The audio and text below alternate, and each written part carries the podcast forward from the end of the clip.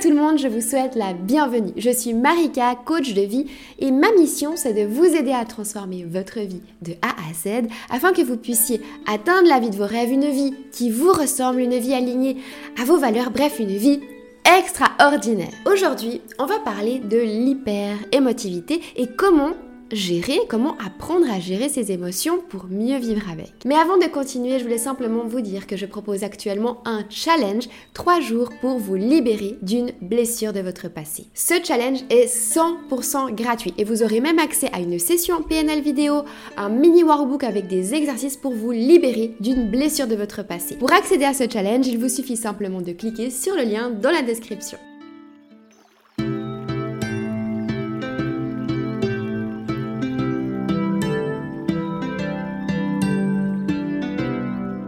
Qu'est-ce que l'hyper-émotivité? On ressent tous les émotions et on est tous émotifs à des degrés différents. En réalité, l'émotivité est uniquement l'aptitude qu'on a à éprouver des émotions. La joie, la colère, la tristesse, le dégoût, la peur, etc. C'est un moyen de réguler notre corps et vivre en harmonie avec la vie qui nous entoure. Mais parfois, chez certaines personnes, cette aptitude est déréglée et les émotions internes sont ressenties deux fois, dix fois, vingt fois, même parfois cent fois plus. Ça s'appelle l'hyper-émotivité.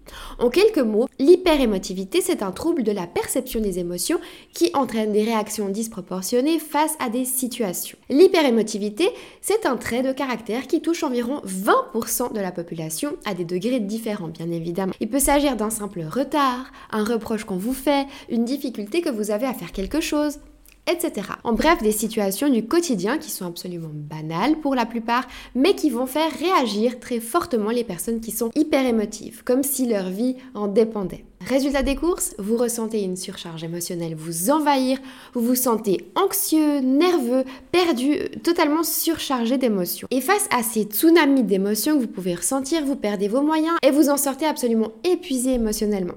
Ce trop-plein d'émotions bah, peut vous handicaper dans votre vie et même affecter vos proches, les personnes qui vous entourent. Quelle est la différence entre être hypersensible et être hyper émotif Parce qu'en réalité, on a tendance à confondre l'hypersensibilité à l'hyper-émotivité. Mais ce sont deux choses bien distinctes.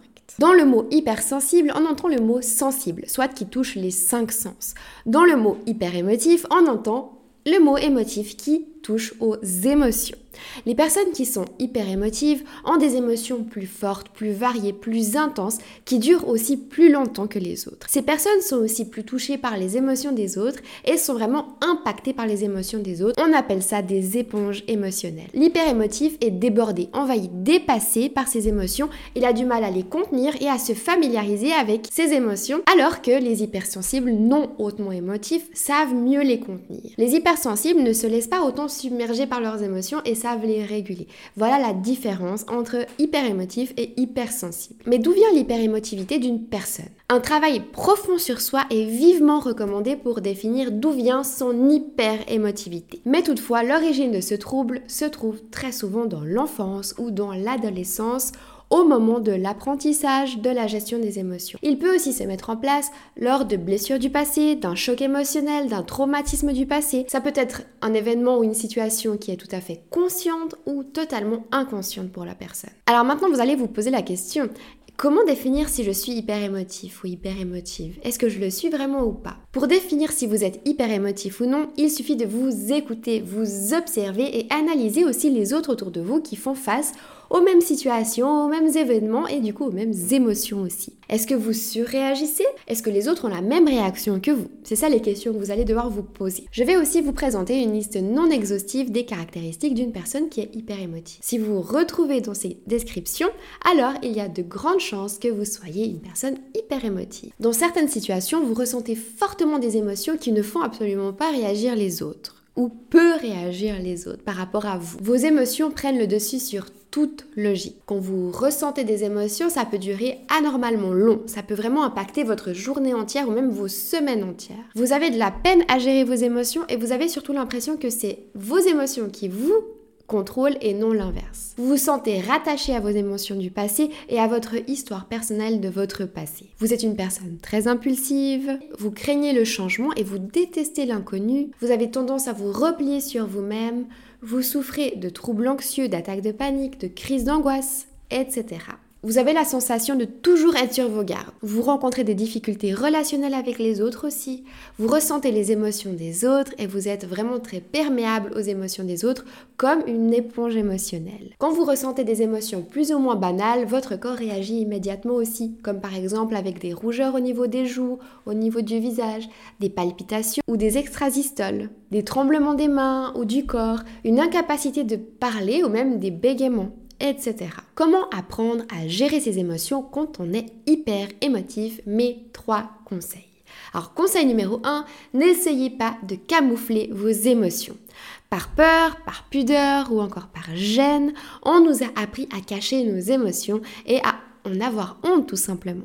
Beaucoup de personnes qui sont hyper émotives ont tendance à camoufler leur hyper-émotivité pour soit se soigner ou soit pour se protéger. Mais les émotions, quand elles sont niées, emprisonnées, elles peuvent vraiment provoquer des ravages à l'intérieur de nous. Alors évidemment, mon premier conseil pour apprendre à gérer vos émotions, c'est de les extérioriser à tout prix.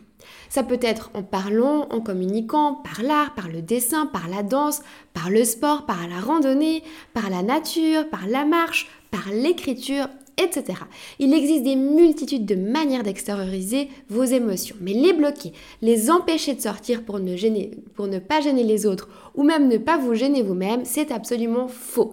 Il faut qu'elles sortent, mais de manière saine et gérable, petit à petit quand vous commencez à les ressentir et non tout d'un coup quand vous explosez parce que vous n'en pouvez plus. Prenez un ballon et remplissez-le d'air plus vous allez le remplir et plus il aura besoin d'extérioriser l'air qu'il a à l'intérieur. Si on ne l'ouvre pas et qu'on continue à injecter, injecter de l'air à l'intérieur, à un moment donné, il va craquer, il va éclater tout simplement. C'est indéniable. Une personne qui est hyper émotive, c'est le ballon. Et les émotions, c'est l'air. Si vous n'extériorisez pas vos émotions, vous allez exploser de l'intérieur ou de l'extérieur. Il ne faut pas laisser les émotions stagner à l'intérieur de vous. Mon conseil numéro 2, c'est de comprendre d'où vient votre hyper-émotivité. Dans 99% des cas, l'hyper-émotivité a une source, une cause du passé. Pour apprendre à gérer au mieux votre hyper-émotivité, il faut essayer de définir d'où vient cette hyper-émotivité et pourquoi elle est apparue dans votre vie. Pourquoi est-ce que vous avez de la peine à gérer vos émotions? Généralement, elle débute par le biais d'un contexte familial compliqué durant l'éducation suite à un traumatisme du passé, d'une blessure de votre passé qui n'a pas été soignée. D'après Virginie Megley, autrice du livre Hyper émotif Survivre à la tempête intérieure, elle explique le traumatisme œuvre par ramification souterraine. Il nous fait inconsciemment vivre une situation comme dangereuse car elle ravive émotionnellement les effets d'une précédente qui le fut. Ça signifie en d'autres termes, que quand vous serez confronté à l'émotion que vous avez ressentie durant votre traumatisme, ça vous fera ressentir un danger extrême et cette émotion deviendra incontrôlable, tout ça pour vous protéger. Pour vous aider, essayez de définir quelles émotions vous ressentez davantage et plus fortement. Je suis certaine qu'il y en a au moins une ou deux qui sont plus fortes et qui sont ressenties beaucoup plus fortement chez vous. Quelle émotion devient incontrôlable quand vous la vivez? La colère, la peur, la jalousie, la culpabilité, la tristesse, la haine ou encore même la déception, etc. À vous de voir quelle est l'émotion que vous ressentez le plus et qui est la plus incontrôlable chez vous. Et là, vous allez effectuer un travail d'introspection dans votre passé et vous posez la question, quand est-ce que j'ai ressenti cette émotion le plus fortement dans mon passé? Ça vous aidera à trouver la réponse le plus facilement possible. Cette simple méthode vous permettra de comprendre un peu mieux votre hyperémotivité et d'où vient en fait cette hyperémotivité. Mon conseil numéro 3, guérir votre passé et vos blessures du passé. Alors vous l'aurez compris maintenant, une blessure encore ouverte de votre passé a tendance à faire surréagir vos émotions. Quand vous vivez une émotion qui peut ressembler de près ou de loin à celle qui a déclenché votre blessure dans votre passé, eh bien vous allez tout simplement surréagir. Cette émotion va surréagir et vous allez vous sentir submergé par cette émotion. C'est pourquoi il est important, même primordial, de guérir cette blessure de votre passé afin d'apprendre à gérer vos émotions. Pour cela, ça va se passer en trois étapes. Étape 1, l'introspection. Durant cette étape, vous allez analyser votre passé, les potentielles blessures de votre passé qui auraient pu déclencher cette hyper-émotivité, ces émotions fortes que vous ressentez. Étape 2, la PNL. Durant cette étape, vous allez pratiquer une session de PNL pour supprimer les schémas inconscients de votre blessure qui déclenchent vos fortes émotions. Alors je vous parle très souvent de la PNL, mais pour ceux qui sont nouveaux par ici et qui ne sauraient pas du tout en quoi consiste la PNL, eh bien PNL signifie programmation neurologique neuro-linguistique. Il s'agit d'une session vidéo ou présentielle qui dure entre 15 minutes à 45 minutes et qui permet de supprimer, modifier, ajouter de nouveaux programmes dans votre inconscient. Pour comprendre comment ça fonctionne la PNL, il faut comparer le cerveau humain à un ordinateur. Quand vous allumez votre ordinateur, vous allez cliquer sur un simple bouton euh, pour ouvrir vos mails, un simple bouton pour ouvrir une page Word, etc. Ça semble hyper simple, mais derrière tout ça, il s'agit d'un programme qui fait que si vous appuyez sur tel ou tel bouton, sur tel ou tel enchaînement, tel ou tel enchaînement de boutons, ça va ouvrir vos mails, etc. Votre cerveau, c'est la même chose. S'il se passe telle ou telle situation, ça va enclencher telle ou telle émotion, telle ou telle sensation. Il existe des programmes positifs, mais aussi des programmes négatifs qui ont été enregistrés dans votre passé, dont les programmes de vos blessures émotionnelles du passé qui causent aujourd'hui votre surréaction aux émotions, votre hyper-émotivité. Alors, là-dedans, la PNL va cibler vos programmes négatifs, les désactiver, les supprimer ou les remplacer par des programmes positifs et bienveillants. Ensuite, à l'étape 3, vous allez faire le point. Durant cette étape, vous allez faire le point sur vos ressentis et sur votre passé de manière globale et définir si vous avez appris à présent à gérer vos émotions et comment vous vous sentez face à ces émotions. D'ailleurs, c'est exactement cette méthodologie que je vous amène à réaliser dans le challenge de 3 jours pour vous libérer d'une blessure de votre passé. Dans ce challenge qui est 100% gratuit, je vous présente ma méthode complète pour vous libérer d'une blessure de votre passé et vous pourrez y tester la fameuse méthode de la PNL 100% gratuitement.